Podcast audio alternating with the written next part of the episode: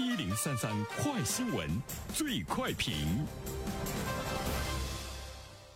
焦点事件快速点评，这一时段我们来关注：二零二一年衡水系成功登陆纽约证交所，却在深圳再度遭遇当头棒喝，被网友怒喊“滚出去”，被家长举报，被当地教育局严查和整治。衡水模式征服了中国众多的省份，在各地都形成了降维打击，但就是在长三角、珠三角却遭遇到三连击。今年高考在深圳甚至被直接 KO。那么浙江省教育厅的官员也公开炮轰衡水高考工厂模式，直斥其落后。那么对此，我们有请本台评论员袁生听听他的看法。你好，安然。衡水在我们很多家长的心目中都是高考的神话。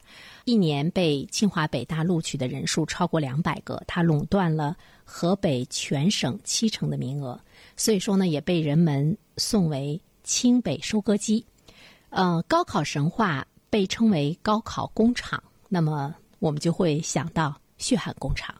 所以呢，对于衡水来说，可以认为呢，它是一个高考机器。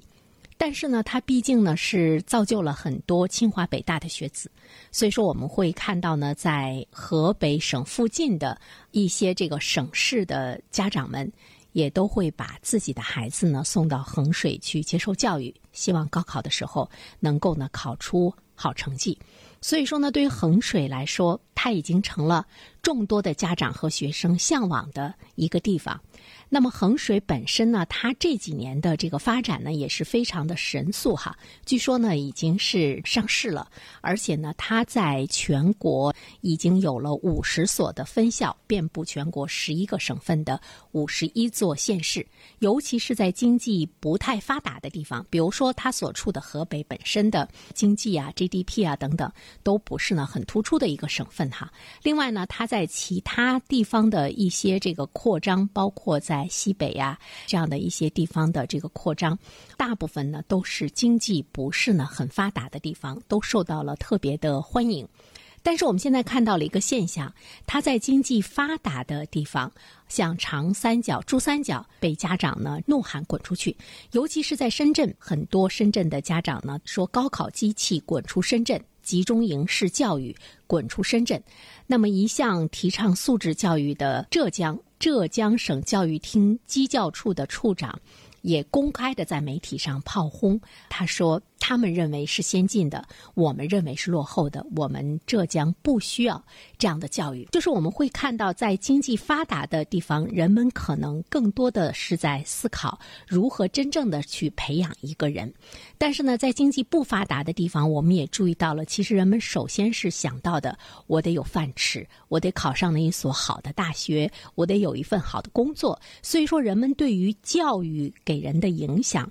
教育真正的这个作用，在不同的地区，人们的思考的模式以及呢，他思考的本质和结果呢是不一样的。但是从我个人的角度上来讲，当今天我们看到。珠三角、长三角对于这个衡水中学的这个态度之后呢，不由得有一份欣喜。这里面我们可以呢看到，素质教育尽管在我们国家举步维艰，但是呢，我们看到它总是呢有进步，看到了呢觉醒，是值得开心的一件事情。第二点的话呢，其实我们会看到。对于衡水来说，它已经不单单是河北的衡水中学了哈，它现在呢已经是席卷全国，它以摧枯拉朽之势席卷全国，以衡水中学来为中心，它发展成了一群衡水系的超级中学，可以说它形成了一个品牌的连锁店。那么它上市了。上市的背后呢，一定呢是有这个资本啊。短短的几年，呃，衡水中学所属的教育集团摇身变成了资本的弄潮儿。那么在上市的这件事情中，其实我们要思考的一件事情就是，衡水系呢。这个牌子是非常值钱的，值钱的牌子的背后呢，就是衡水系，它是非常赚钱的。如果把教育更多的当成一场资本的游戏，或者是呢更赚钱这样的角度呃去看的话呢，那么衡水中学本身呢，它也有一些不正常。不正常呢是来自于两个方面，一个方面我们刚才说它是这个血汗工厂，据说呢在衡水中学的这些孩子们，他们的这个时间。以分来呢进行这个呃计算啊，说吃饭的时候呢都不能吃菜，吃这个馒头蘸汤，因为吃菜咀嚼呢会占更多的时间。他们的时间安排具体到了分钟，成绩、德性、卫生全部纳入到量化的管理。那么究竟呢会塑造出一个什么样的人？有了高考的神话的背后，我们其实要思考的是，我们的教育究竟要培养的仅仅是高分者吗？